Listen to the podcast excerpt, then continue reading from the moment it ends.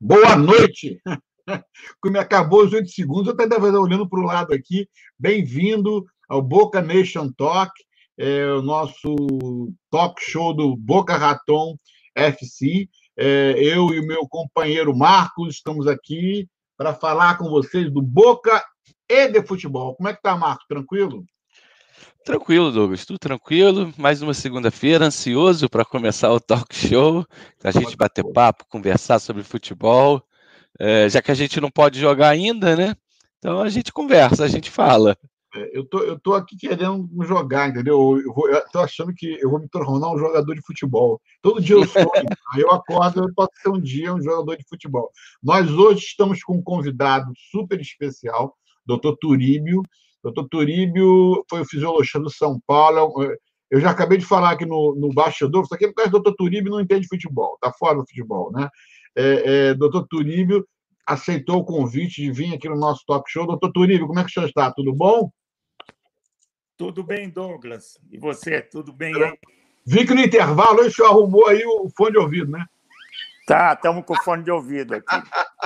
é, doutor Turíbio é um grande parceiro, ele morou aqui em Boca. Uh, mora aqui em Boca, que morou em Boca. Ele eu mora, moro, é. Eu moro. em Boca.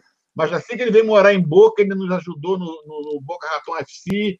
O, o, fez, ele intermediou para a gente o patrocínio de, uma companhia de suplemento. A gente trabalhou junto um tempo. E, nossa, eu sou muito grato ao doutor Uribe. Orientou os jogadores, ele, a, a G, a esposa dele, tiveram tempo para analisar os jogadores, mas aí ele entendeu que é futebol amador, né? é diferente da pegada do futebol profissional, não é isso, doutor? Como é que o senhor está? Tudo bem? É, é isso, tudo bem, Douglas. É, eu estou fazendo um, um, digamos aí, um, um intervalo na, na minha é, morada em Boca. É, viemos para o Brasil, eu e a, e a G, mas a perspectiva é estar tá voltando para aí tão logo quanto possível. Dependendo de como as coisas forem reabrindo aí, né? A uhum. gente vai se programando. Uma... Nossa previsão é agosto. Talvez uhum. até seja um pouco antes, um pouco depois, mas se Deus quiser, já já estamos aí de novo. Vamos Vamos repensar nos projetos. Vamos, aí, vamos. vamos. Não, lá. nós estávamos conversando com o doutor Turíbio antes. Ô, notícia boa. A gente estava conversando com o doutor Turíbio antes da tempestade começar, né? Porque a gente está pegando alguns jogadores e preparando jogadores, como o Marré, como o, o, o Wikilob, jogadores que a, gente, que a gente tem condição de tentar levar ele para algum lugar. Mas aí logo começou a tempestade, a gente não continua nem a conversa, né, doutor Turíbio? Mas foi breve... mesmo, foi mesmo. Eu estava aqui no Brasil quando combinei com você de conversar. Fui para aí, mas não deu nem tempo, né? Deu nem... é, é, e até é... a propósito, hoje eu falei com um grande parceiro seu, o Amoroso. Ah, é mesmo? Você falando com ele? É. Ele vai fazer uma live comigo domingo, às quatro da tarde. Que joia! que bom, que bom, que bom. Já, já vou anotar aqui para assistir. Ah, pode assistir aí. É, o Amoroso é um parceiraço. Pra, ah, é, e passou no, no Brasil aqui. É, a Globo transmitiu a, aquela, a reprise daquela final do São Paulo com o Liverpool nesse domingo. Então, isso reacendeu aquele time de 2005 aí. Tá todo mundo falando do jogo, foi muito legal. Eu acabei falando de, de, de São Paulo eu acabei de falar com Palinha, Palinha confirmou para estar tá com a gente aqui no show no dia. Está aqui, deixa eu botar o dia que Palinha. Dia 22 de junho. Palinha ah, parceiraça. Que legal. Aí ele falou: doutor Turíbio está lá, eu vou entrar para falar com o doutor Turíbio. Mas só que eu não deixei ele entrar, porque tem é. outro convidado que eu chamei para entrar aqui hoje, de surpresa. É o Bruno ah, Costa. Ah, Bruno, e aí? Palinha queria sua vaga. Eu falei, não, meu irmão. Ah, Palinha, é, a única, é o único momento que eu tomo o lugar do Palinha para entrar aqui para falar, porque dentro do campo não tinha como, né? Grande, grande, grande amigo e parceiro, está morando em Portugal agora. Prazer estar tá falando com o doutor Turíbio, uma referência aí para todos nós, Marcos, Douglas, um, um Prazer, amigo, Bruno. irmão. Prazer para falar um pouquinho aqui do nosso trabalho aqui também, que na MLS, no São José, obviamente né, dentro do assunto aí que o doutor Turíbio é mestre, e a gente passar um pouquinho de como tem sido esses dois meses e meio aí sem competição, né, a MLS que, que só tinham duas partidas realizadas né, até o momento da, da pandemia, então com certeza a nossa dinâmica ela é bem diferente da dinâmica de outros clubes que já estavam no final de temporada já como os clubes europeus. Né? Sem dúvida. O, o, Bruno, o Bruno é um grande amigo que a gente já fala. Já é a segunda ou terceira live que a gente faz, hein, Bruno? Sei lá. Você me liga, convida Não, e Bruno, a gente. Tô ganhando um montão de seguidores graças ao Bruno. Eu sou amigo do Bruno, aí o cara entra, pô. Mas Bruno, eu conheci o Bruno aqui no tempo dos Strikers e a gente solidificou uma amizade, e é daquelas amizades que, que o futebol traz e que fica para sempre. Né? A gente estava até falando isso outro dia desse, né? É, vai montão de gente para lá, montão de gente para cá, mas o pessoal, pessoal. Existe um grupo que continua, né? Não importa para que time que você faz, para que lado você foi. Mas o Bruno é isso. Eu já falei para o Bruno, o Bruno é outro. Vou, quando ele chegar aqui, eu vou entregar a chave para ele, entendeu? Está aqui a chave do clube, estou indo embora, entendeu? Então, Bruno, eu vou uma coisa. Eu quero um cartão de gift card do, do, do Dunkin' Donuts para eu tomar café lá, entendeu? Não é nem de barato, entendeu? Bruno, Bruno tem notícias boas para a gente aí da vida pessoal dele, que está acontecendo, né, Bruno? Mas não vamos comentar aqui, não, né, Bruno? Não, não, o Bruno, o Bruno está é, é, tá quase assinando um contrato de vida eterna. é um contrataço, hein, Bruno? Entendeu? É, mas, é. nós estamos conversando que quem foi que me que saiu com essa? A minha cunhada, que é fisioterapeuta. A gente estava falando sobre quando voltou o futebol da Alemanha, a Sueli, Sueli. Sueli não está ouvindo meu show, cunhado não assiste show, né? Só quem assiste show da gente é a mãe ou a esposa, né? Então... Isso. Mas eu falei assim, você está falando sobre a volta da Alemanha, né? E eu falei, poxa, é, é, é, a gente começa a ter um, um, modelo, né? E aí ela comentou, assim, olha, mas tem que voltar, porque o atleta vai perdendo massa muscular, o profissional vai mudando. Aí eu falei, cara, esse é um tema que eu não tinha me tocado, entendeu? Porque eu só estou pensando como dirigente, cadê o jogador? Tem... Não, mas ele cai de rendimento, será? Aí eu falei assim, doutor Turibe é o cara. E aí, doutor Turibe? O que, que acontece com o cara? Então, até uh, antes de mais nada, esse uh, reinício que teve lá na Alemanha, que a sua cunhada comentou, teve uma, eu não sei se vocês viram, mas teve uma incidência de lesão muscular muito elevada, muito acima da média de qualquer retomada de atividade. Né? Sim. E com toda certeza, é, tem um impacto do período de inatividade aí, e evidente que isso a gente sabe, é, não só o atleta, mas qualquer um de nós que diminuir de maneira acentuada seu nível de atividade habitual, você perde massa muscular. E, claro, o atleta que tem uma massa muscular muito mais desenvolvida, função do ritmo de treinamento e tudo mais, é, a diferença dele do pré e pós-inatividade é sempre muito significativa. E, claro, ele não vai parar totalmente. Essa aqui a gente entende que talvez tenha acontecido. Né? Todo hum. mundo tenta se cuidar um pouco, é, dentro do possível nessa situação aí, fazer é, diariamente um tipo de solicitação de treino individual, às vezes com orientação de um personal, às vezes com orientação do próprio clube, né? Eu acho que todos tentaram aí, ou estão tentando se manter relativamente ativos. Mas não tem como compensar, principalmente não tem como compensar a falta de jogo, né?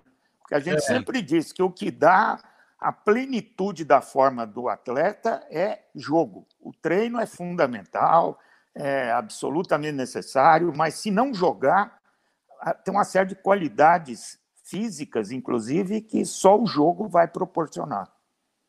Né. O, o, fato também, doutor, de não ter tido tempo para treinar, né? E, e, o próprio treinamento é um treinamento diferente, é uma coisa nova. Os atletas, os clubes, ninguém está acostumado. Então, talvez a preparação para esses atletas voltarem não, não deve ter sido correta, mas também ninguém ia saber qual era o certo e o errado agora, né? Talvez é, a Alemanha seja o um é. exemplo para a gente, né? É, eu acho que é, é, é, exatamente o que deve ter acontecido. Quer dizer, a heterogeneidade do grupo ao voltar deve ser enorme, né? Porque se todo mundo parou igualzinho, volta todo mundo igualzinho. Mas se um fez mais, outro fez menos. Um, um esqueceu de um detalhe, o outro exacerbou outro detalhe. Então, cria, com toda certeza, diferenças grandes de um atleta para outro. E isso deveria ser, no, na retomada, a primeira preocupação, que seria quantificar essa perda. Eu acho que todo clube bem organizado tem um, um banco de dados dos seus atletas que, ao submetê-los a um teste numa retomada, vai permitir que se quantifique essas diferenças devido a esse período, e aí caberia fazer treinamento até individualizado mesmo, para tentar uhum. homogeneizar o grupo outra vez. O que, que você acha, Bruno? Você é um. Bom, bom, perfeito, doutor. É, passando um pouco do nosso lado aqui da MLS, que é a liga principal, a Liga de Futebol dos Estados Unidos, a gente sabe que, assim como o Brasil, os Estados Unidos é um país continental, onde cada estado, a gente sabe, as mesmas brigas políticas que a gente acompanha no Brasil, a gente, de uma certa forma, também tem nos Estados Unidos. E o que, que acontece? Primeiro. Não, eu, falando, eu vou chegar no ponto, vários. O que, que é com o primeiro ponto, Douglas? A gente, por exemplo, a nossa equipe tem 15 atletas de diferentes, 15 diferentes nacionalidades. Você pega atletas solteiros, atletas casados, o custo de vida onde a gente mora no Vale do Silício ele é muito alto, fazendo com que vários jogadores, ao invés de morar em casa, eles moram em apartamentos, diminuindo o espaço para eles fazerem algum tipo de atividade em casa. É, os parques estavam fechados, os, os atletas, até para se exporem nos parques em março e abril, tiveram dificuldades para fazerem algumas atividades passadas pelo preparador físico do clube. Você tinha em abril, é, você não pode, o doutor Turíbio sabe mais do que ninguém, é, puxar os atletas num certo nível de atividade física sem saber realmente quando que esses atletas estarão retornando é, para o dia a dia de trabalho a questão de alimentação, a nossa nutricionista, ela tinha um cardápio é, diário que a gente, a gente dava para os jogadores com suplementação. Então, esse desbalanceamento, não só físico, como nutricional também, ele é muito grande e afeta é, o rendimento do jogador dentro de campo. E o nossa equipe, por exemplo, é uma das, é uma das equipes que mais está sofrendo, porque desde o dia 6 de maio, Alguns estados, como a Flórida, Geórgia e outros, e alguns centros de treinamento já foram abertos para atividades individualizadas Sim. dentro do é, o campo. O campo ele é dividido em quadrantes, são quatro quadrantes dentro do campo, e os atletas podem utilizar o campo de treinamento, não a estrutura interna, mas a externa. E a gente aqui na Califórnia, o San José, no Vale do Silício, o Santa Clara County, que é o condado nosso de Santa Clara, não permitiu nem que a nossa equipe fizesse isso. Então, as duas equipes de Nova York, acredito que o Philadelphia, o Revolution em Boston e a gente aqui, são as únicas cinco equipes das 26 da MLS que ainda não começaram nenhum tipo de atividade. Então, é. mesmo é. que a liga retorne em junho com algum tipo de atividade, a gente, querendo ou não, já vai estar três, quatro semanas aí atrás de outras equipes, entendeu? É, fazendo uma comparação por favor, me perdoem, né? Mas fazendo uma comparação do futebol com o futebol amador aqui, né? O que acontece é o seguinte: aqui eles liberaram, como você falou, é, você pode ir individualmente, vai lá, faz sua prática, nenhum treinamento organizado. O Boca é um time que respeita a lei, desde a fundação dele.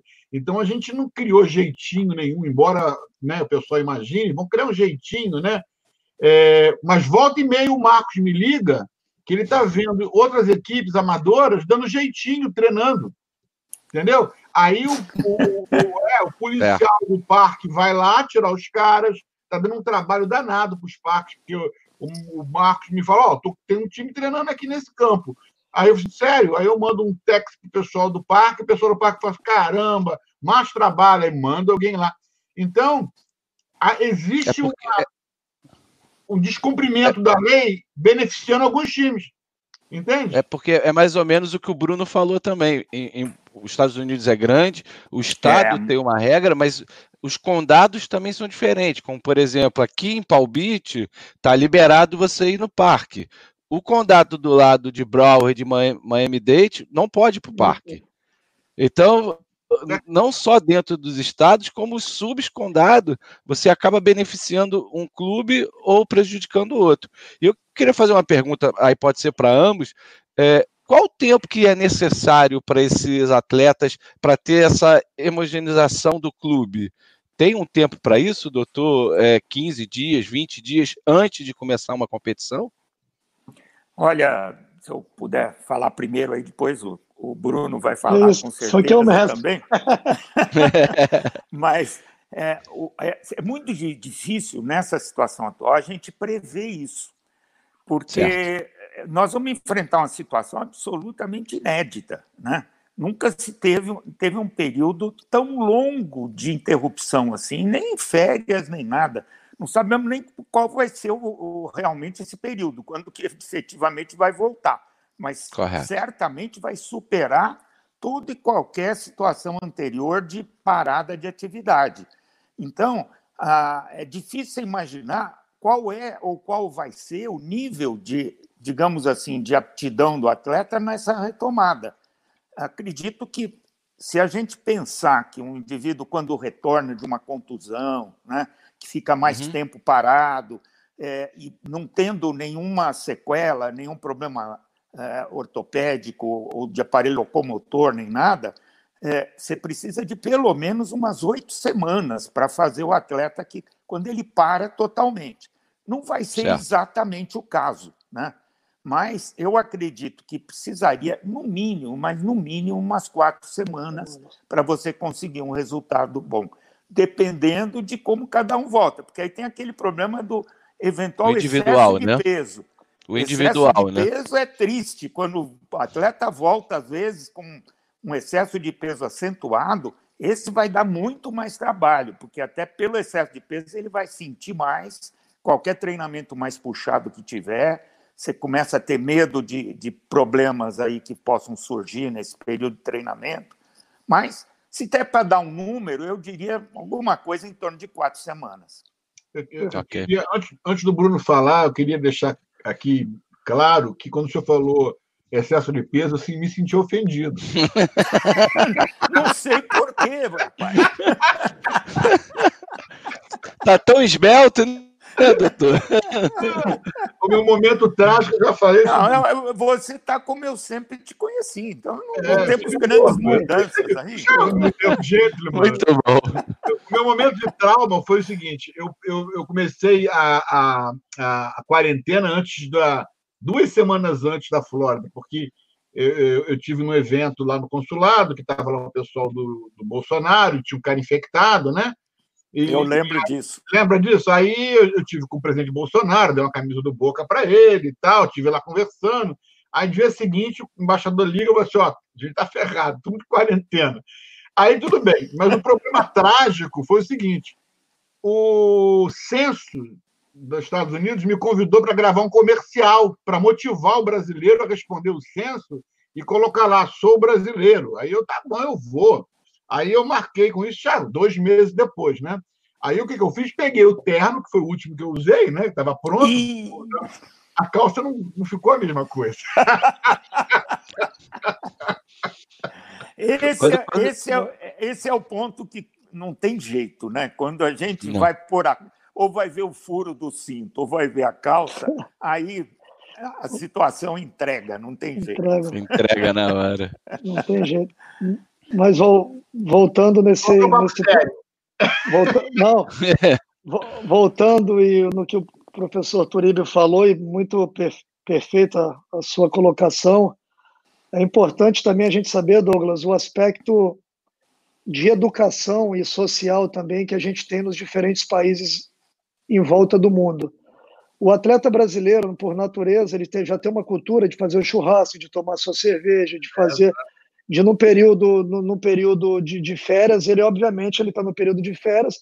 Obviamente, hoje em dia, o profissionalismo dos atletas ele é diferente, isso facilita muito também, né, tanto a parte da fisiologia como a parte da preparação física e também no, da, dos nutricionistas. É, passarem as informações, os atletas absorverem isso. Né? A nossa equipe aqui, o São José, a gente procurou semanalmente fazer reuniões né, da nossa nutricionista com as famílias e esposas de jogadores que são casados. Né? A gente tem atletas argentinos, peruanos, brasileiros, né, mexicanos. Obviamente e culturalmente, cada cozinha, cada culinária, ela tem um nível o nível é, de, de, de, dieta diferente né, do que a gente está do que a gente está do que a gente está acostumado. Os Estados Unidos ele facilita e te propicia muito. As pessoas têm muito essa questão da, da comida do fast food, mas os Estados Unidos hoje com várias cadeias de supermercados com comidas naturais, você tem a possibilidade de fazer compras de qualidade e tentar equilibrar essa questão alimentar com, com, com os jogadores e semanalmente os jogadores têm passado também o, o peso para que o preparador físico também consiga administrar. Né? Alguns atletas que, inclusive, eu tenho conversado perderam peso, mas perderam peso não significa que perderam, perderam massa muscular. E esse é, é um problema também. É problema. E esse é um problema também que no retorno dos atletas, né, você voltando com, com, com uma perca de massa muscular muito grande e com uma intensidade de trabalho alta para jogar em quatro semanas, que é o que vai acontecer, o uhum. número de lesões ele aumenta bastante, porque quando você está dentro de campo, Douglas, mentalmente você não, né? você vai para você está num contra um defensivo, você vai atacar o espaço, você vai 50, você, você vai dar, você vai dar o arranque, vai dar o pique, vai estar tá numa em alta competitividade, você não vai lembrar que estava parado e é aí que o músculo acaba arrebentando. Eu estive acompanhando a primeira rodada do campeonato alemão e na primeira partida foram três lesões musculares que tiveram no, no mesma partida. Então é uma coisa o ano passado, a gente teve uma lesão muscular na temporada toda. Oh. Né?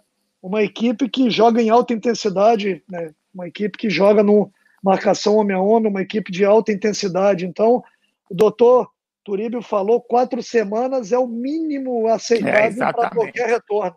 Tem um comentário aqui sobre o futebol alemão que colocaram aí, ó, não sei se vocês vão poder ver. Ó. Felipe Cabral, ele escreveu. Aliás, você pode comentar aí no feed que a gente coloca aqui o Borussia voltou com uma intensidade absurda no campeonato alemão. Né? Lembra, lembrando que o Borussia já estava no final da sua temporada, os atletas iam de sete, oito meses de temporada, tiveram uma parada de dois meses e retornaram agora para a fase final. Na MLS, a gente tinha feito uma pré-temporada de seis semanas entre janeiro e fevereiro, jogamos duas partidas, dia 29 de fevereiro e 7 de março, e a rodada do dia 14 de março ela já foi cancelada. Então, o Sim. nível também de trabalho de, e, e, a mesma situação que aconteceu para a gente na MLS, doutor Turibo, o doutor Turibo pode falar, mas aconteceu no Brasil, porque o Brasil, a temporada do Campeonato Brasileiro, ela vai de janeiro a dezembro, assim como a MLS. Uhum. Exatamente. É, o, o, a, os estaduais estavam acabando, né? Faltavam. Na, é, e era aqui no Brasil você ia ter, acho que mais duas rodadas da fase de, de classificação. É, é. então, e aí iam começar os mata-mata ali da fase final. Então ainda tinha mais dois jogos da fase de classificação. Tem do estadual. Aqui, outra mensagem para vocês aqui, essa é para o fã do doutor Turíbio. Jorge, Jorge Rogério Moreira, coach Moreira, treinador de goleiro. Ô, Moreira, grande amigo. Doutor profissional é, de alto nível. Esse é sensacional, Moreira. Eu moro aqui, do nosso vizinho, que já foi treinador. Mora aí pertinho, mora aí pertinho. É, já foi treinador de goleiro do Boca, é uma, uma, uma, uma personalidade do futebol, um cara um grande. É. Mas, é, Mas eu fico imaginando o Flamengo, agora eu vou falar do meu Flamengo aqui, né? Naquela intensidade ele, louca. Ele não consegue passar o programa inteiro sem falar mas é, tem, tem, que falar. Tem Fiquei muito preocupado agora. Vou mandar um, uma mensagem para o Bruno Henrique para não correr muito. Tem que dar um jeito. Não pode confundir, né? Mas não volta, é. né? Agora falando, não volta. O time não volta igual. Não, não, não volta. Mas o Flamengo já começou a fazer alguma coisa, né? Que a gente sabe aqui. mas é, é, é individual. O é. time, o time no, no coletivo ele não consegue voltar igual. Não, é, mas depois é... você, você voltar sem ter é, noção de quando é que vai jogar, é, é um problema também que não, não tem motivação até, né? Era, Pode exa... só volte a jogar daqui três meses, e aí? É, é exa exatamente essa pergunta que eu ia fazer de novo é. para o doutor e para o Bruno. É, não, não, tem, não tem ainda uma perspectiva de volta. Né? Principalmente falando do futebol do Brasil, eu acho que também aqui nos Estados Unidos, embora algumas atividades estão começando a voltar, mas eu acho que o esporte coletivo ainda vai ser estendido um pouco para junho, talvez final de junho, começo de julho. O Bruno pode falar um pouco para a gente. É, vale a pena trazer o atleta para esse treino ou para essa individual, ou que o Bruno comentou um pouco antes, ah, já tem clubes que já estão na frente, né? Já estão duas semanas, três semanas na nossa frente, porque em outros estados puderam treinar. Será que é vantagem isso realmente de manter esse atleta ativo se ele só vai daqui a dois, três meses retomar um, uma competição? O que, que, vocês acham? Quer falar, Bruno? Não, pode falar, doutor. É. Não, eu acho que, ah, sem dúvida nenhuma, é, é, mais interessante que você tenha a possibilidade de começar a orientar o atleta para fazer uma atividade, principalmente para ter noção do que estava acontecendo até então. Né? É, sem dúvida, eu acho interessante. Agora, tem que ter uma uh, estratégia muito boa de motivação para passar por cima de todas as dificuldades que certamente vão existir. A falta de uma perspectiva aí de quando volta a jogar mas claro que é interessante. O próprio atleta é, prefere estar em atividade, ele não, vai, acho que até ficar em casa sem ter perspectiva nenhuma deve ser uma coisa terrível para quem está acostumado ao ritmo de vida que ele tinha. Então, eu acho interessante, mas tem esse aspecto da motivação, isso precisa ser bem administrado. É, é, é e aí, Bruno? Perfeito. É, como o doutor Turibio colocou, é importante a gente passar o aspecto motivacional, né, Douglas? É importante o atleta voltar para o ambiente dele, né? mesmo ele não podendo ter aquela famosa, a gente fala no Brasil, resenha de vestiário, aquela conversa olho no olho com os companheiros, com o treinador, ele, ele tocar na bola novamente. Lembrando que as equipes da MLS que retornaram, Douglas, são todo mundo, todas as equipes da MLS, ela tem o seu campo próprio, o seu centro de treinamento, então você tem todo um protocolo é, por trás de todo esse retorno, um protocolo organizado, né? A gente vê é, muitas pessoas, inclusive, é, eu tenho lido comentários, né, é, não concordando é, com esse retorno do Flamengo para as atividades, mas com certeza é o departamento médico do Flamengo, né, através do, do Dr. Márcio Tanuri, que é um amigo que eu tive o prazer de trabalhar nas seleções, né, na seleção brasileira, a parte de fisiologia, a parte médica, né, eles estão tomando todos os cuidados, os protocolos, né, é, mesma coisa as equipes da MLS que já puderam fazer esse trabalho individualizado, mas ajuda é, você estar num ambiente diferente do que para quem já está dois, dois meses e meio dentro de casa, né? Então esse aspecto motivacional ele é importante para esse primeiro começo. E algumas equipes, Douglas, né, mesmo os treinadores não estando no dia a dia, né, tem equipes na liga que, que os treinadores são novos, acabaram de assumir a equipe, ainda não conhece os atletas a fundo, Outras equipes como a nossa, o Almeida já vinha treinando a equipe desde o ano passado, já com o modelo de jogo definido, né? E o preparador físico também já conhecendo é, a individualidade de cada jogador, isso facilita muito também dentro desse processo, dentro desse processo, né? O quanto o fisiologista do clube, a parte médica do clube, a parte de preparação física conhece a fundo né, a parte fisio fisiológica de seus jogadores. Isso aí. Agora, e aí? Vai ter a retomada dos campeonatos? O que, vocês acham?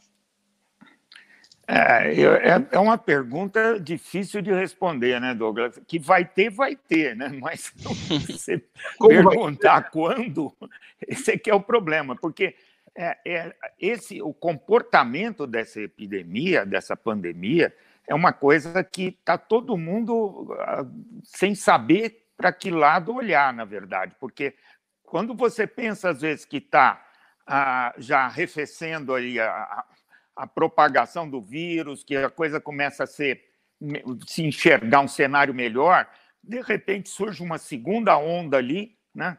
E eu uhum. acho que quem tem que decidir a retomada de campeonato deve estar muito preocupado por não ter ideia exata do que vai acontecer, porque você já pensou quem que vai assumir uma responsabilidade, às vezes, de causar um agravamento do problema. Isso passa pela cabeça de todo mundo.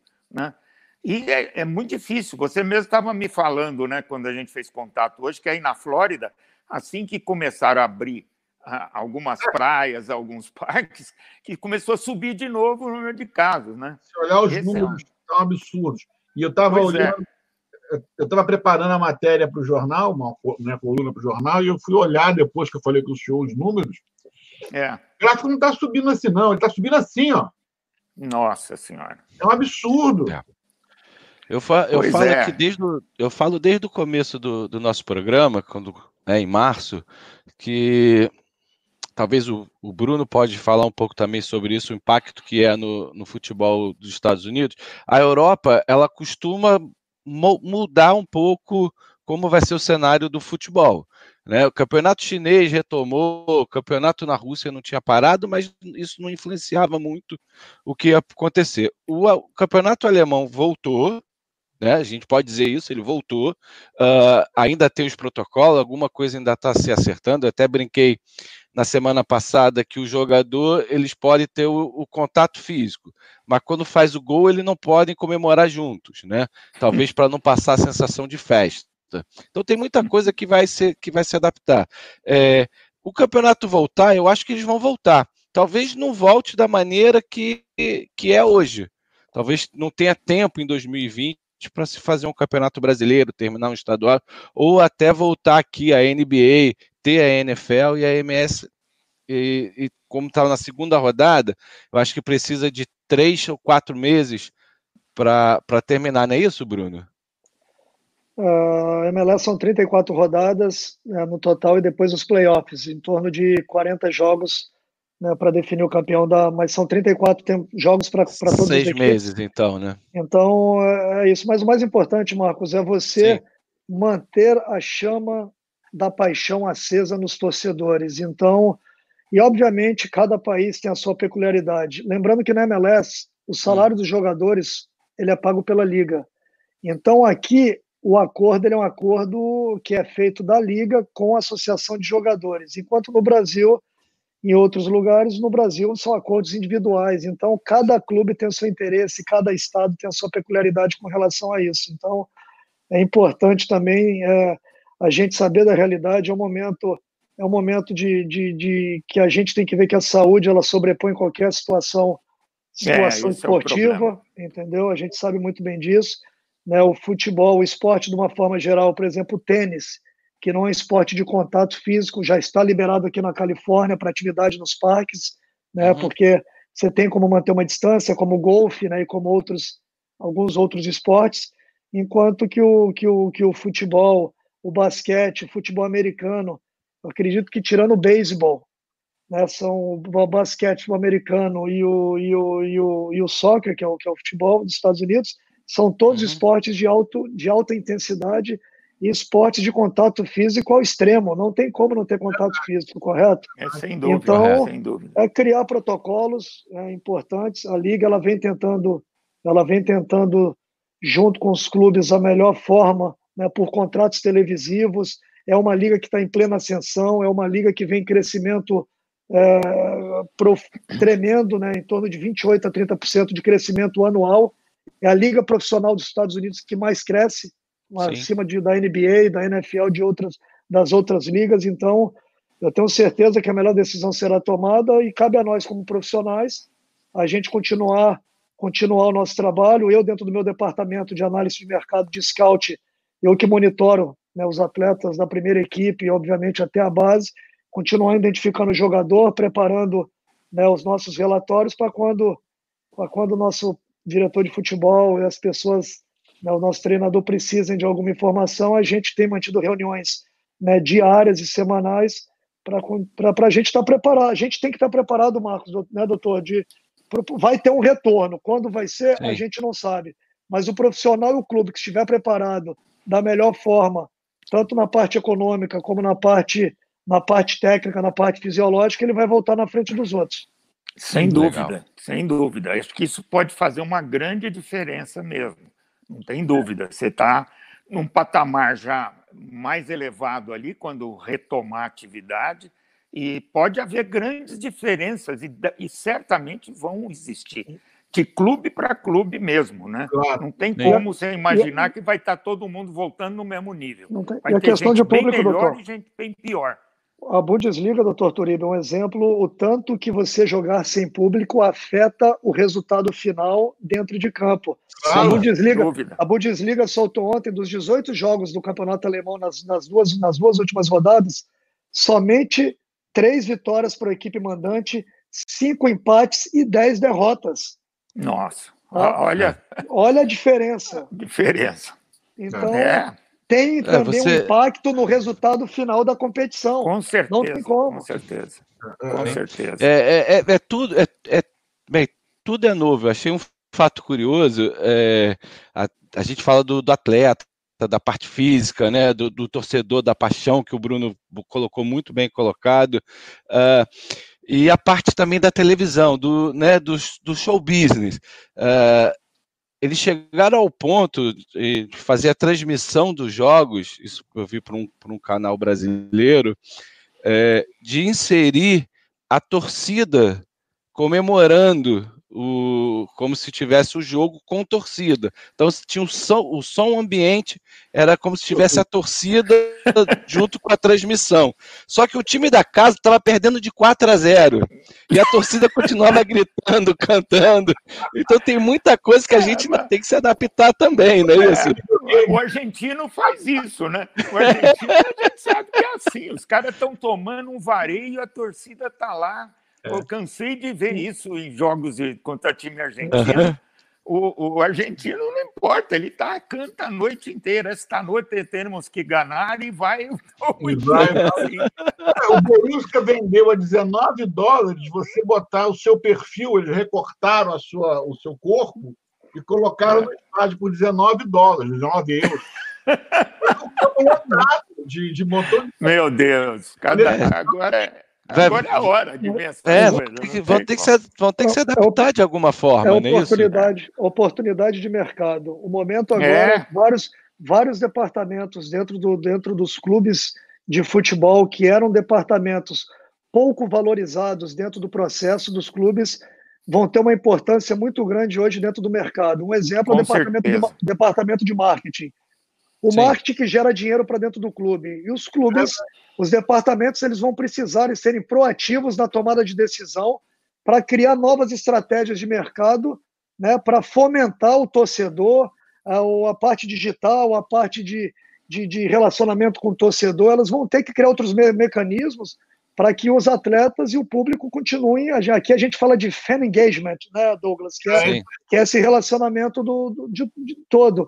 E a questão física do jogador também, Marcos, o que, que acontece? O jogador, quando ele entra em campo, olha para um lado, olha para o outro, ele não vê 50, 60, 70, 40 mil pessoas como ele está acostumado com uma grande partida.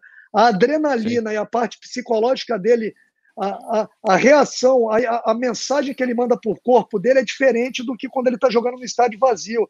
O por isso também, o por isso também aumentar o, o, o grau de lesões também dentro é. do atleta, porque a cabeça dele mesmo sendo uma partida que vale três pontos de alto rendimento, de uma certa forma ou de outra, Douglas, a adrenalina que o, que o, que o, torcedor te dá, Nem diga, aquilo ali é, é, é diferente, Douglas. É.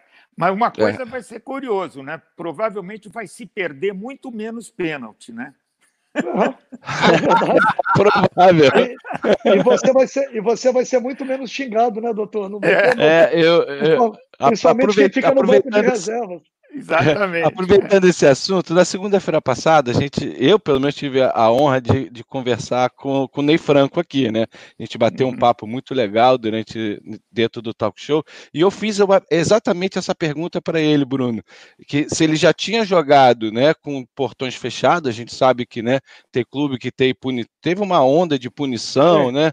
As federações fizeram bastante isso, o clube acabava jogando com portão fechado e se ele já tinha passado por essa essa experiência. Ele falou exatamente isso, que ele já tinha jogado com portões fechados e que o jogador se perdia ao longo da partida.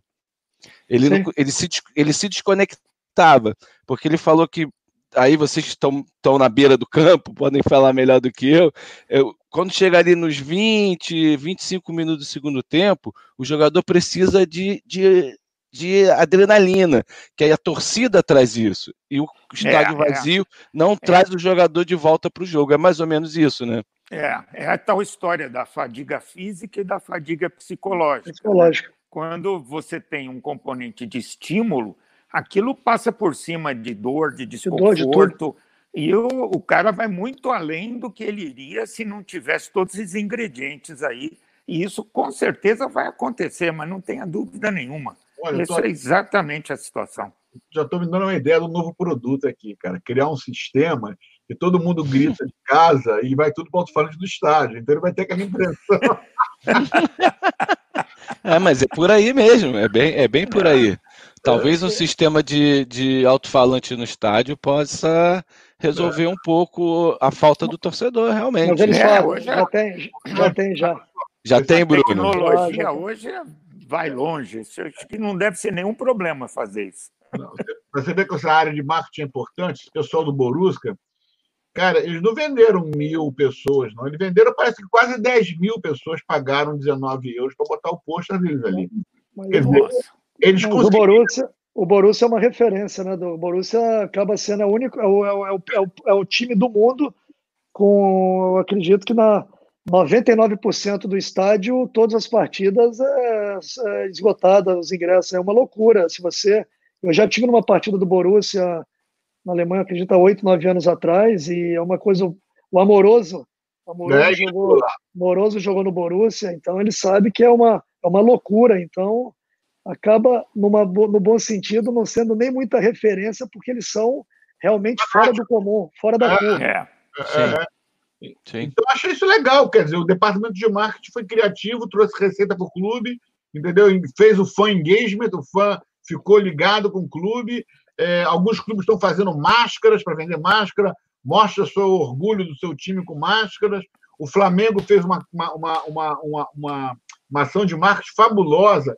Ele liberou a licença do nome Flamengo para todo mundo estar tá fazendo máscara em casa durante, parece que 180 dias ou 90 dias para que o pessoal em casa, nas comunidades que fazem aquela marcha para ganhar um dinheirinho, pudesse botar a marca do Flamengo, licenciou todo mundo, quer dizer, engajou o torcedor também no momento que ele está com problema de dificuldade. Eu acho que o Bruno falou a verdade, né? nós temos que ser criativos, porque é. dentro do campo, fora do campo, nós vamos ter, vamos perder. Eu já perdi um ou dois patrocinadores. Aliás, tem um deles eu não perdi, um deles eu tenho vergonha de falar com ele, porque o cara está fechado. Quer dizer, não, não como. eu vou ficar um patrocinador meio fechado e falar. Meu Deus. O time venceu ontem. Não tem como, cara. É. É difícil. E os times grandes da mesma forma. Eu tenho certeza aí na MLS, os grandes patrocinadores master da MLS estão aí negociando esse ponto com a MLS para porque não estão tendo retorno da imagem da marca, né? Então, ah, sem dúvida. É um período de adaptação. É, hoje, como eu falei, a gente teve uma reunião com os jogadores que a gente faz por Zoom, uma vez por semana, para tentar fazer essa motivação, Bruno. E, e, é interessante que nas primeiras semanas tinha lá todo mundo. Aí começa a vir diminuindo, diminuindo, né? porque a pergunta é quando que a gente volta? Né? É, esse é o problema. O cara não tem expectativa, ele vai desanimando, entendeu? É, é, agora eles voltaram a ficar animados, porque o, o Condato abriu o campo, o Estado abriu o campo, então eles já estão sentindo que vai poder voltar. Mas as ligas ficam dando datas de retorno que são completamente falsas. Né? Você não é. tem certeza. E vai chegar uma hora que realmente vai ter que se tomar uma atitude aí para poder, pelo menos, nem que se jogue mais para frente, mas as pessoas precisam se organizar, vai ter que ter um calendário, é uma coisa, para poder eh, entender o que, que vai dar para fazer, o que, que não vai dar para fazer, porque é. por enquanto ninguém sabe. Ninguém sabe se o Campeonato Paulista aqui, por exemplo, vai continuar. O é. Campeonato do Estado de São Paulo não tem a menor ideia se vai, vai ficar como estava, sem campeão, sem ninguém definido Sim. como campeão e começar o Campeonato Brasileiro quando retomar. É uma é, dúvida é, que existe aqui. É muito. É, é, pegando o exemplo da Alemanha, né, que é o único. É, infelizmente a gente só tem a Alemanha como exemplo para o bom ou para o ruim agora, né? É, ele só tem uma, um campeonato. Então era mais fácil a decisão para retomar aquele campeonato. No Brasil, a, a, talvez aqui nos Estados Unidos também, só tem um campeonato para voltar. No Brasil não, você tem os estaduais, que tem clubes que estão no estadual que não estão no Campeonato Brasileiro, ou que não está na Copa do Brasil, ou que está na Libertadores. Então você, ou então um clube que está em todas as em todas as, as competições e não vai conseguir eh, ter calendário suficiente para isso. E, lembrando, e lembra, lembrando que a Alemanha, a Alemanha é um estado dentro de um, dentro de um continente, por exemplo, é um estado Perfeito. dentro do estado, como se fosse dentro dos Estados Unidos. Perfeito. Você pega a Alemanha e coloca dentro da Flórida a nível de tamanho. Então, é como se fosse retornando. É até menor, eu acho. é como se fosse retornando ao Campeonato Paulista de futebol, a nível de, de a nível de, de logística, tá? Porque ela é, outra, outra coisa. Quem toma as decisões na Alemanha é a primeira-ministra, correto? A primeira-ministra, ela, obviamente, ela sabe da importância da Bundesliga dentro da, do processo também cultural da Alemanha. A Espanha, a Espanha e a Itália, que foram os dois países mais afetados com o coronavírus, estão tentando também, dentro desse processo, criar os mesmos protocolos. A França, Sim. que é um sistema presidencial, já tomou uma decisão diferente. A França chegou no primeiro e falou: acabou o campeonato, não Perfeito. tem nada. Portugal terminou com a segunda liga, que foi um erro na minha concepção, porque você não vai ter ascenso nem descenso, e Isso. você teve que criar um sistema financeiro dentro do campeonato português, porque a Liga de Portugal, Marcos, ela toma conta da primeira e da segunda divisão, e a federação Perfeito. ela toma conta da terceira divisão para baixo. A Liga, por questões televisivas, ela retornou para a primeira divisão, mas os times que estavam na segunda estão nessa briga para ver quem vai subir. Então, é uma, é uma questão também que envolve, infelizmente, as questões políticas de cada país, é, entendeu? Perfeito, Não tem jeito. Perfeito. Então, é. são questões, é o que o doutor Turibo estava falando. Nós, como, como clubes, a gente tem que estar preparado. O Boca Raton ele tem que se preocupar com o que, que acontece dentro do caule dele, Isso. dentro do município dele com, o meio, o que, que vai ser feito. Ó, não tem como, não vai ter NPSL esse ano, não vai ter como viajar mas eu consigo fazer partidas locais dentro do meu Caune ou contra equipes da, de outros ah, Caunes. Então, Sim. ele, dentro desse processo, ele vai criar o protocolo dele e vai Exatamente. criar o que, que, ele pode fazer. Perfeito. O, e os clubes brasileiros vão ter que chegar num ponto, a CBF, junto com os clubes, o que, que pode ser feito. Porque não adianta você poder jogar em Goiânia se em São Paulo a Prefeitura de São Paulo não permite que você jogue. Você não vai conseguir jogar em São Paulo. Exato. E, é, e é essa bola de neve que cria toda essa indecisão que a gente está acompanhando hoje dentro desse processo todo. Sem dúvida Exatamente. nenhuma. Eu estava conversando com o coach Fernando, que é o nosso coach, e ele é diretor atlético do, da, da, de uma universidade aqui do sul da Flórida e técnico do time de futebol deles. A NCAA, que é a Liga de, do Futebol é, Universitário, hoje anunciou que pode retornar. Porém, Número um, não pode ter viagens. Já começou a mudar a história. É, é, mas é isso, Flávio. Número dois, é, talvez comecem no Labor Day, no dia do trabalho, que é 4 de setembro aqui nos Estados Unidos, e acabe Sim. no Thanksgiving. Quer dizer, isso normalmente costuma ser o nosso é, é temporada de, de outono aqui, que é um rapidinho, né?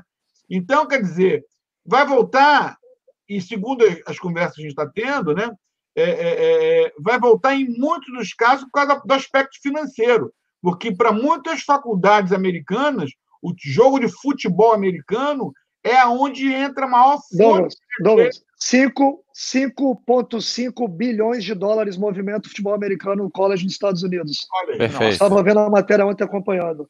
Tá? Aqui na Califórnia, a CICI é uma, uma conferência, joga a segunda divisão de Estados Todas as todas as, as competições da FAO já foram canceladas já. Então, cada estado ele vai absorver de uma forma diferente, não vai ter jeito. O foco para mim, se eu pudesse dar um conselho agora, Douglas, era foque na solução, não foque no problema. 2020, 2020 é um ano completamente atípico. A gente precisa criar soluções para passar por cima desse processo agora. E se a gente ficar focando muito no problema, no problema, vai chegar junho, julho, agosto, setembro, acabou o ano e ninguém é. fez nada. Então, é, eu quero compartilhar com vocês, que são meus assessores. Olha que abuso. Consultoria aí. Que... Pô, que onda aí que eu estou tirando aqui agora, né? Mas então, nós temos uma reunião que vai, nós vamos focar qual vai ser o protocolo do Boca. Então, por exemplo, é, é, eu vou defender esse protocolo. Eu não vou viajar fora do condato, não vou jogar fora do condato, só vou jogar no condato. Por quê? porque eu não quero colocar o Marcos, que é o nosso diretor de operações, em risco de ir em condatos que estão tendo alto nível de contaminação. Eu não quero pegar o meu jogador que está num condato que tem pouco nível de contaminação, como é Palm Beach County, e mandar ele lá para Miami-Dade, onde a contaminação está quatro ou cinco vezes maior do que aqui. Segundo, é, procedimentos naturais que todo mundo está tendo, né? Temperatura, testar todo mundo antes de começar os treinos, e, e fazer o, todos esses controles de não ter, não compartilhar nem a, nem. Aliás, Marcos, diminui o nosso trabalho, não vamos levar nem água, né? Cada um nem leva água, é. água, entendeu? É, e agora, focado. Uniforme em... também, né? Uniforme também, cada um vai cuidar do seu uniforme, acabou, a gente não tem mais lavanderia, cada um cuida do seu uniforme. É, agora, o que a gente está querendo fazer é o seguinte: estou fazendo isso que você falou, Bruno. Eu estou focado no nosso atleta é, poder jogar, poder se preparar, e se não tiver campeonato que aceite as nossas condições, nós vamos criar um campeonato no Condato com quem aceita nossas condições, entendeu? Porque nós temos o campo. Por quê? Nós não vamos a lugar nenhum, cara. Nós não, nós não estamos disputando acesso e decesso, entendeu? Nós vamos continuar nesse lugar o resto do tempo que a gente não tiver dinheiro para investir e mudar de liga, entende? Então, para que, que eu vou correr risco e gastar dinheiro com viagens, com preparação de jogadores? Você não vai chegar em lugar nenhum. É isso que você falou. Esse ano é um ano atípico. Importa que a gente consiga, consiga treinar e jogar alguma coisa. Entende? Já tem times já me contactando e eu formei uma liga com a intenção de ter. Olha que coisa, né, cara? Que a gente faz as coisas sem imaginar. Eu formei uma liga no começo, no meado do ano passado, ela foi homologada em janeiro pela Federação de Futebol da Flórida, que a minha intenção dessa liga era começar um campeonato do Condato, sabe? Então, eu, as ligas, cada sua liga tem, mas a nossa liga ia fazer um campeonato do Condato. Quer dizer, para evitar despesa de viagem, e tipo seria como se fosse o campeonato estadual, nem estadual, municipal, né? No caso, né?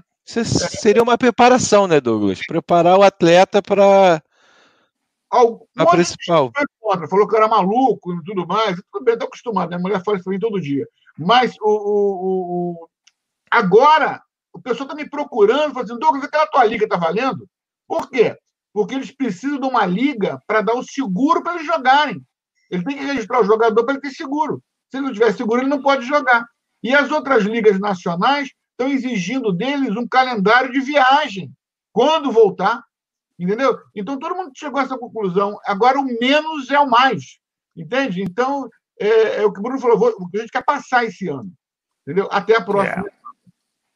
Exatamente. Agora é, é, é isso aí, é, é tentar diminuir o, o tamanho do, do, impacto do prejuízo, porque isso aí já tem muita coisa que já está perdida mesmo, né? E tentar torcer para começar ano que vem logo, se puder é, começar normalmente. Essa é, essa é, a pergunta que eu ia fazer, vou, vou aproveitar o gancho do doutor para o Bruno. Ah, qual o limite, Bruno, para se retomar o campeonato nos Estados Unidos que não se comprometa o campeonato o de 2021? Eu acho que aqui a vantagem da MLS, Marcos, é que a MLS é uma liga espaçada. Então você tem espaço dentro do calendário.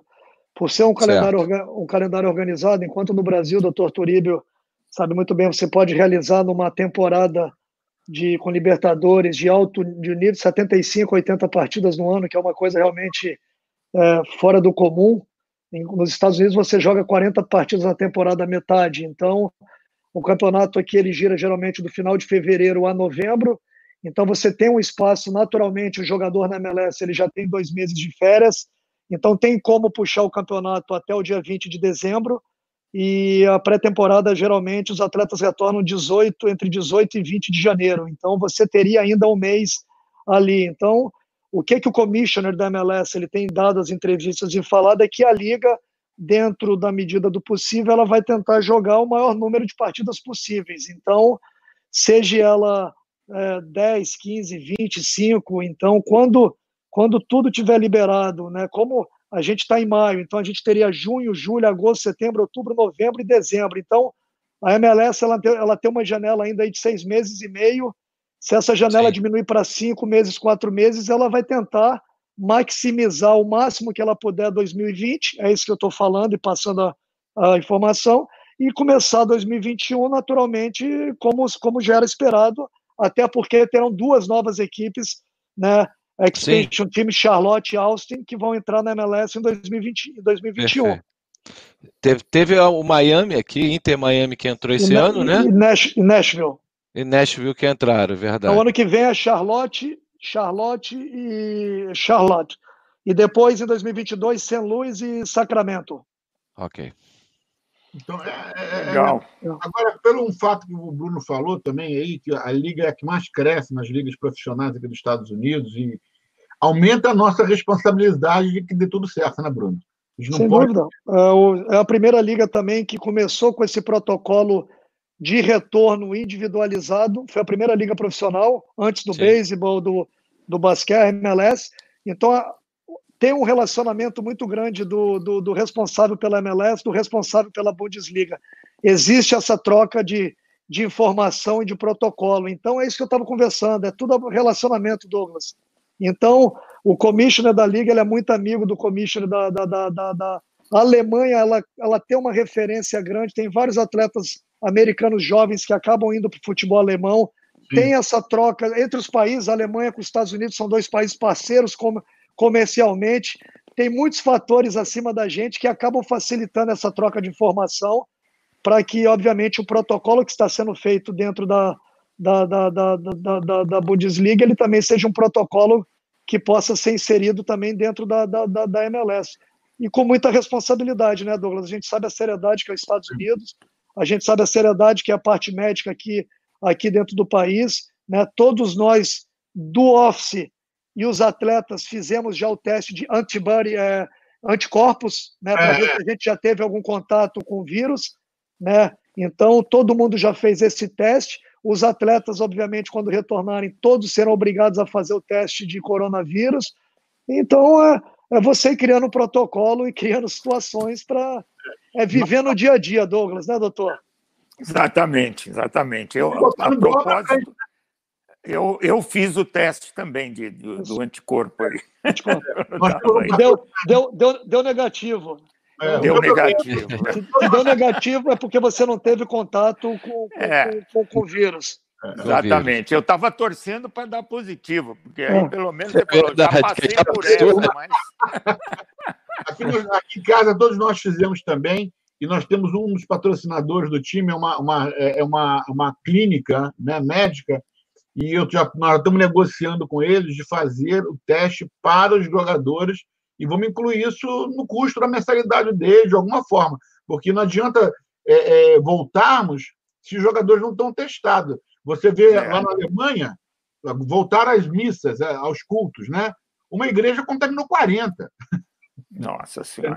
É, é, então, quer dizer, esses 40 vão virar quantos? 160? Né? É, pois 1.600? Sei lá e a grande dúvida nesse problema todo, isso é uma discussão realmente aí que vai longe se a gente for entrar por aí, mas é, quando a gente para para pensar, é, se não existe perspectiva de ter essa vacina antes de, Isso. sei lá, um ano, que é o hum. que todo mundo está falando, né? Os, os, mais otimistas estão falando em um ano, né? É. É, então, o que, que você entende? Que o vírus não vai embora. Não vai, vai embora. por aí. Você vai ter que enfrentar esse vírus. Então, o que está acontecendo agora? A gente está se escondendo do vírus. Você está ficando em casa, você está se escondendo. O vírus aí, você está se escondendo. E o pior, isso é uma coisa que a gente tem comentado, que é, o se esconder do vírus, para muita gente, significa até ficar mais vulnerável. Oh, porque a pessoa piora o estado de saúde dela. Toma menos sol, sintetiza Sim. menos vitamina D, que é fundamental para a imunidade, começa a Sim. comer errado, mais do que deve, ganha peso, você vai ficar mais vulnerável. Aí você vai voltar, vão abrir as coisas. É o que aconteceu aí na Flórida. Né? Abriu, Exato. o cara voltou vulnerável, pegou. Então, será que qual, quando que se vai decidir que precisa haver uma estratégia um pouco diferente de é. tentar fortalecer mais as pessoas para poder enfrentar esse vírus sem sintoma? Porque é o que todo mundo fala. De é. cada cinco, quatro não tem sintomas. Sintomático. É? Isso. É. é. Então, será que a gente não consegue aumentar esse, esse índice de cada 10, só é. um ter sintoma, é. melhorando a condição de saúde, proporcionando a chance do indivíduo estar mais preparado para enfrentar o vírus?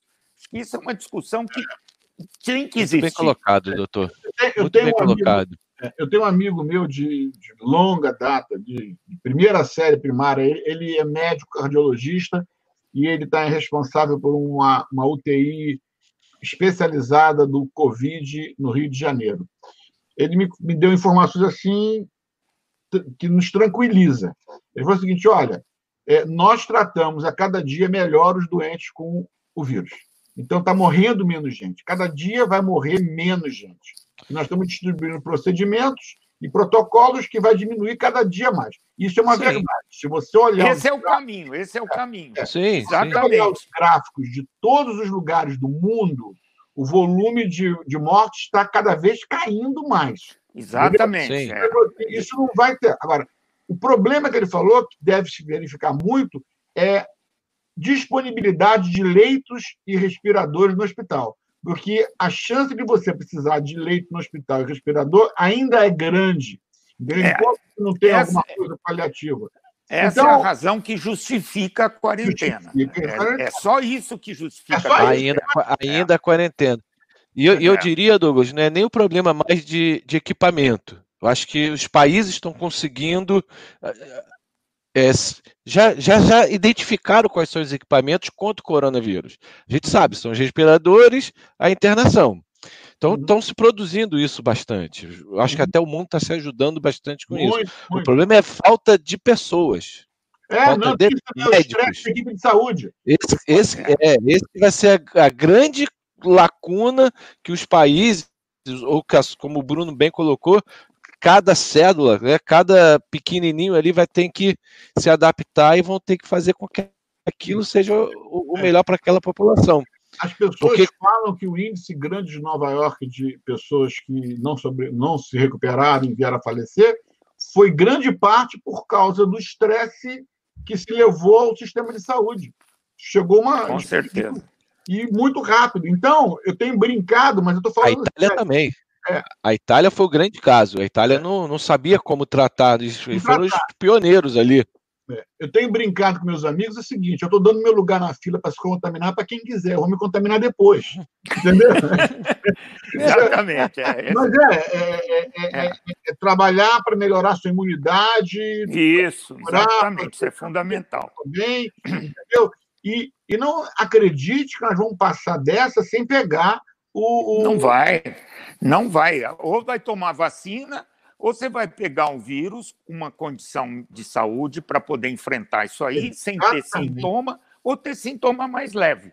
Ou um sistema de saúde muito melhor preparado, já se conhecendo exatamente a evolução da doença com mais detalhes, para não ficar empregando coisa que não adianta nada, que não adianta a nada. gente viu exemplos aí bem recentes disso, né? Sim. E tentar realmente lidar com o problema. Então, a gente não vai conseguir se esconder do vírus não, por não, muito tempo, não. Não adianta. Não, porque você vê, a, a, Gabriela, minha filha mais nova, vocês todo mundo conhece aí, ela voltou de Chicago. Olha só que história. Ela voltou de Chicago, o colégio fechou, ela veio para casa, e os amigos dela da mesma forma. Ela tem uma amiga que mora em Chicago, que desde que voltou, acabou as aulas, ela não saiu de casa um dia. Mas o pai dela e o irmão dela trabalham fora. Ela pegou o vírus dentro de casa. Tá vendo? Não sabe se pegou do pai ou, da, ou, do, ou do, irmão, porque não estavam fazendo o teste ainda, mas não sabe se pegou de um delivery, que alguém entregou alguma comida, não sabe se pegou de uma. Não sabe.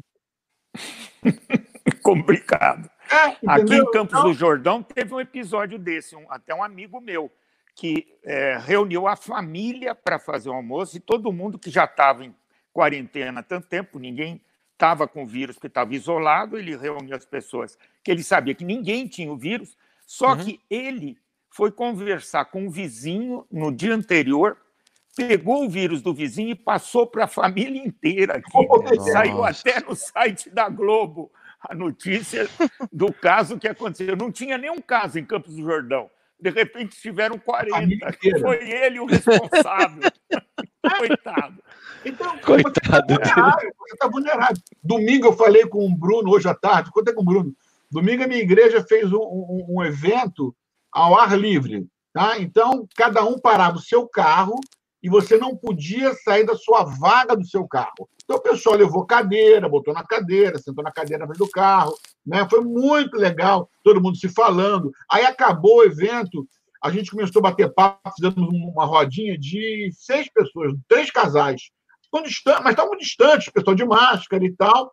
e ficamos conversando, né? Batendo papo, que legal, poxa, foi muito bom te ver. Tomando... Aí o Raul, que é o da Ultimate. Raul, você conhece o Raul da Ultimate Soccer? Conheço, eu conheço, sei quem é. está tudo muito bom, até vi um louco aqui furar esse bloqueio. Ah, que isso, aí rimo, quá, quá, quá, quá.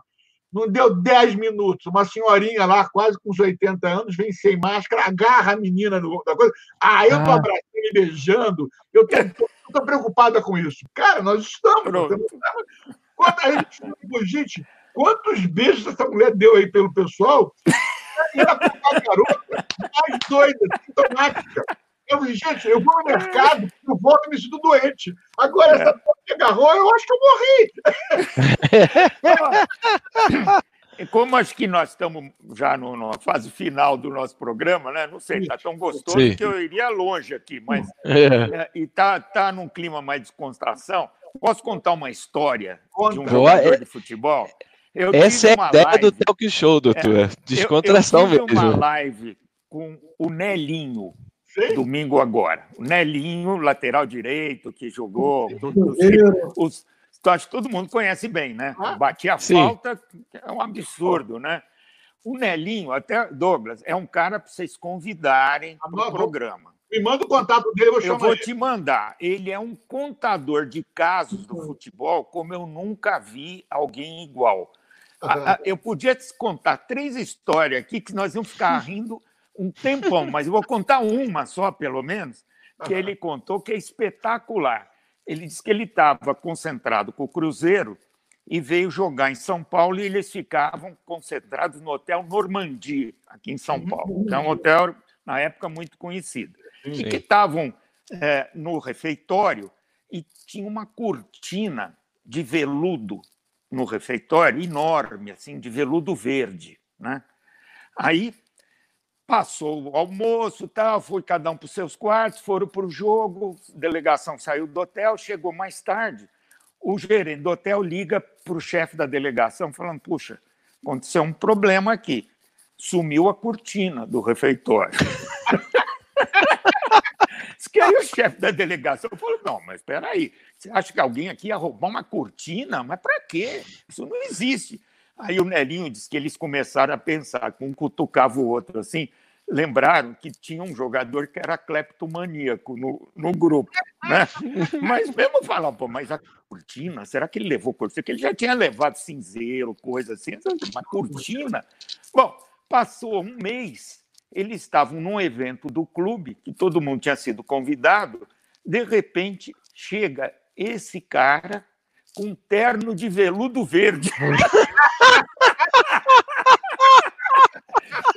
Todo mundo apontou, olha a cortina. o cara roubou a cortina do hotel Vai e fazer o terno para ele. Mas, ó, o, o Nelinho é espetacular. Não, me é manda um cara... dele. Você sabe eu vou te mandar. Eu estou até falar com ele, estou doido para chamar ele para o show. O é. Amaralzinho. Isso ah, daí... esse é show. Esse é esse. Eu conheço umas 50 histórias dele. é, imagino. É, é. A gente está precisando disso, sabe, doutor? A gente está precisando rir. Né? É, não é preciso. É. Estamos nos abraçando por aqui. Né? É, o Palinha, o Palinha que vai estar com vocês, quando tiver no programa, pede para ele contar a história do jantar que ele foi na Espanha, ele jogava na Espanha, que ele foi num jantar com o Julio Iglesias e com o rei da Espanha. Anota aí, Marcos. Já tá, tu, tu acha é. que eu estava fazendo o que aqui agora? Olha, é espetacular nessa história dele, desse jantar. Eu não vou falar nada para vocês terem surpresa aí também. Pede então, para ele contar essa história. Essa não, é imperdível. Agora, semana que vem, vai ter uma pessoa aqui que a gente vai, parece que vai rir muito. É o Gerson Canatinha. Ah, esse é, deve ser espetacular. Não... Não, é, ó, aí o menino tá, o assessor dele, gente boa pra caramba. Você não se preocupe em fazer pauta, não, que deixa que ele vai falar sozinho. Ah, e ele fala pra caramba, né? É, é legal. O apelido dele é papagaio, não é? é exatamente. É. Exatamente. se preocupe em fazer pauta, não. Deixa, toca o barco, que ele vai falar sozinho. Não, mas futebol tem personagens incríveis, né? Futebol. Agora, quantas lives vocês estão fazendo, né? Bruno é faz é? uma. Doutor Turibe faz um montão. Olha É. que legal isso que está acontecendo. Eu acho que isso não vai parar nunca mais. Pode até diminuir a quantidade. Mas a É gente aprende a comunicar e bater papo, né? fazer É. resenha à distância. Eu fiz, ó, eu fiz com o Zete, com o Palinha, com o Milton Cruz, que é um personagem também engraçadíssimo. Fiz com o Kaká e fiz com o Ricardo do vôlei de praia, aí que está aí, né? Está em Orlando, que também Sim. é um cara sensacional. Nossa, é uma melhor que eu. Ah, fiz com o Luizão também. Luizão, Luizão. é amigo. Luizão jogou São Paulo, Corinthians, Palmeiras, Santos, Vasco e Botafogo. Agora, Guarani. Começou no Guarani. Guarani, começou no Guarani, exatamente.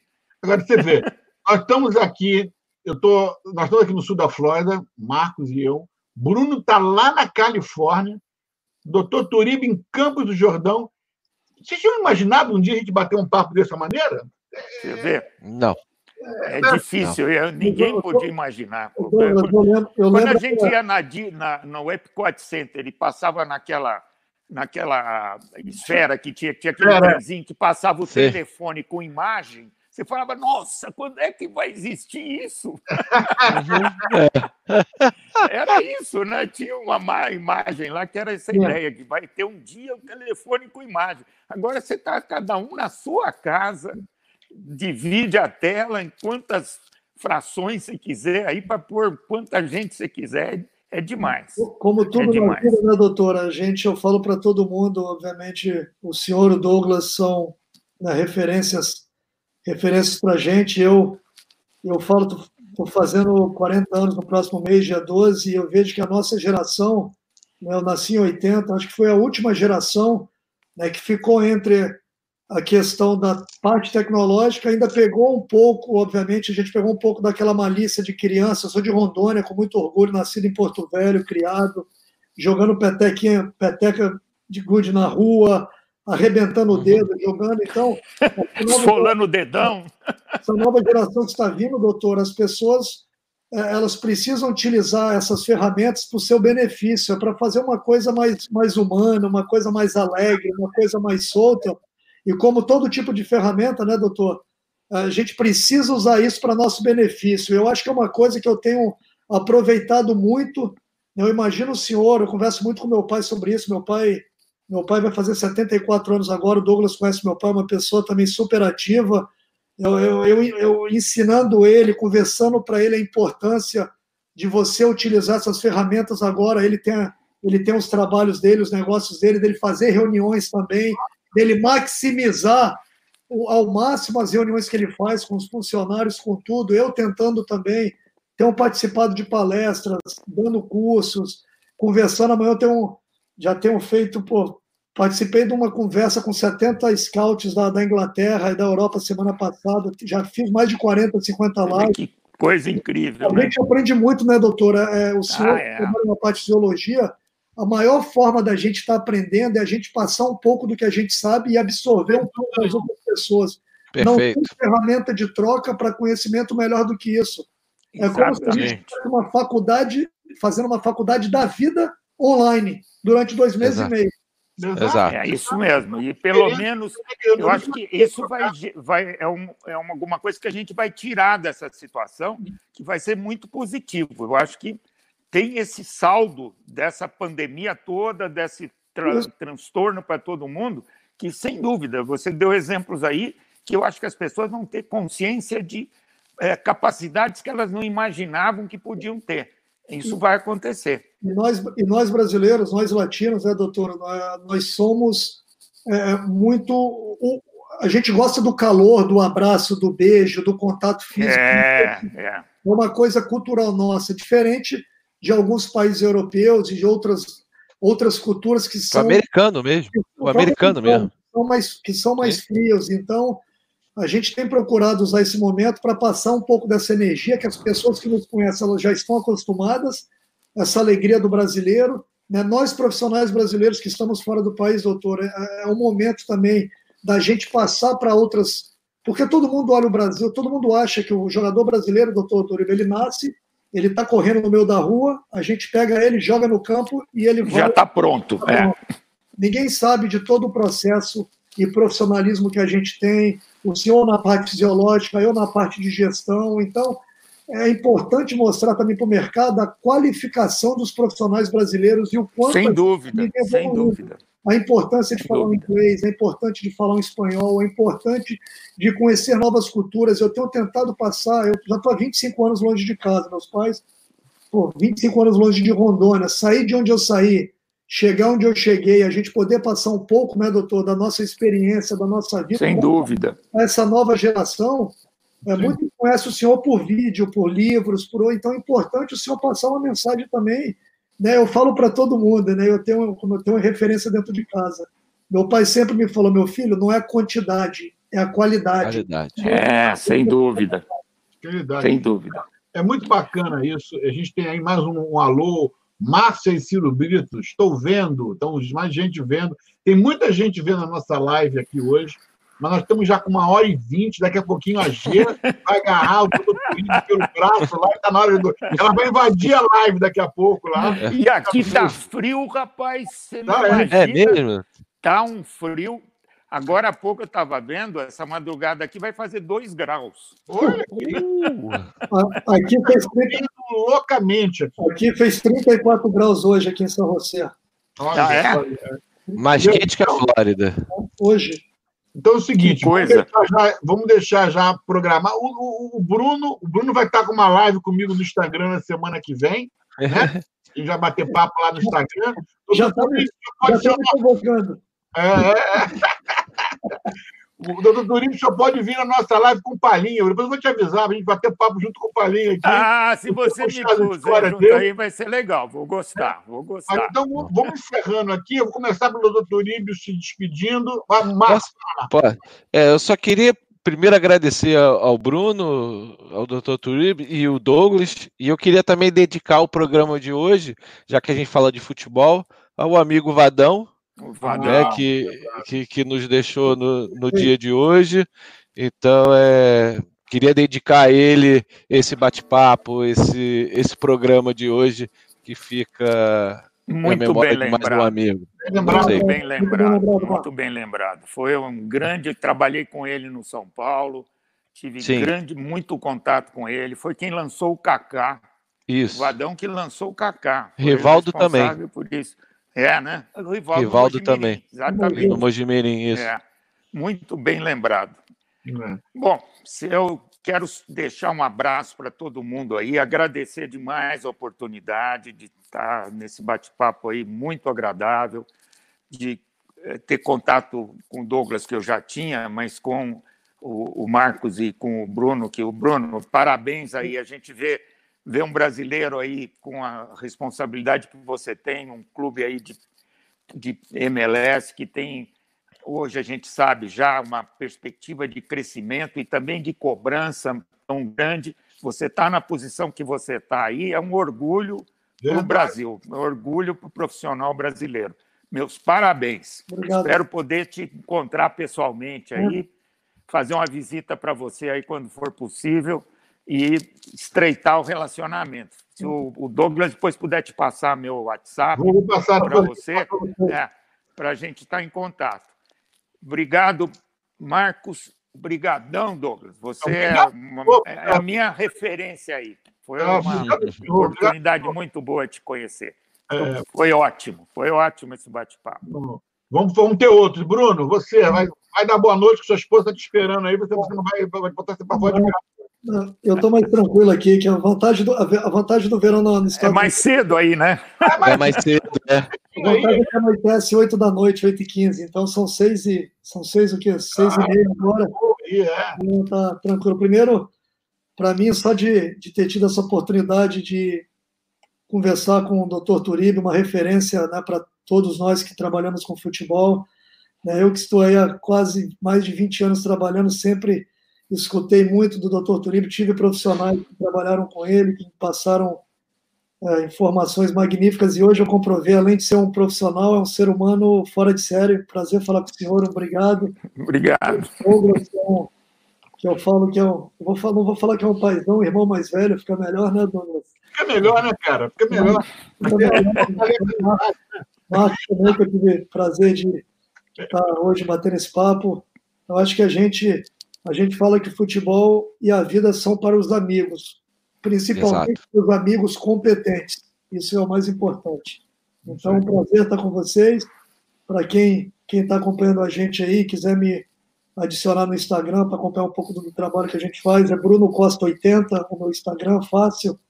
Eu não estou nem, como, não nem como minha intimidade, né, Douglas? Já está Bruno Costa 80, então essa essa geração, é forte. Depois que o Ronaldinho Gaúcho colocou a camisa 80 nas costas. Marcão, Marcão. Um beijão. Marcão, seu, seu até logo. Já deu a homenagem do Valdo? Eu, eu, já dei a homenagem, agradeci ao doutor e ao Bruno. Bruno, já estou te seguindo lá no Instagram. Beleza. Estarei seguindo também. Entra lá no meu canal do. do me, me, é, a, me segue no meu canal do YouTube, dá uma moral lá, entendeu?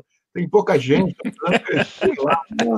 virar YouTube. Aliás, amanhã meu live vai ser com o Matheus Gonzé, um youtuber. 400 mil seguidores. Eu falei assim: olha, Matheus, se não ganhar pelo menos um seguidor no meu Instagram depois disso, eu te corto a amizade. Não é possível. Vai ser uma live muito legal. O Matheus foi goleiro nosso aqui. Ele é formado em Direito. Ele veio para cá, jogou com a gente no tempo que a Tirson era o treinador do time e criou esse vínculo, esse vínculo de amizade que ficou e está até hoje. E quando ele voltou para o Brasil, o Matheus explodiu como youtuber entendeu? Tá lá, tá ele e o pessoal dos Desimpedidos, esse outro grupo, estão ligados o tempo todo, muito legal. Mas olha, muito obrigado mais uma vez, doutor Turibe, tá? Ser um grande amigo que o futebol me trouxe, né? Um agradecer ao amoroso que conectou a gente. E, e Palinho, eu nem lembro quem conectou a gente no final. Amoroso, amoroso. É, não foi Palinho, o pessoal lá do Boston City, eu não sei mais porque a gente acaba seguindo, está tudo ligado, né? O Bruno, da mesma forma, obrigado mais uma vez. Nós temos, eu estou tentando fazer isso, sabe? A gente tem um convidado do, do talk show aqui, do, do, da resenha, e alguém, o outro vem para ser o convidado hoje para bater papo, né? E o, Exato. E o, Essa é a ideia. Esse convite eu te agradeço muito por isso, Bruno. E vocês aí que estão nos ouvindo, semana que vem, Gerson Canhotinha vai estar com a gente. Né? Um abraço para todo mundo, até a próxima. Um abraço. Be safe. Valeu.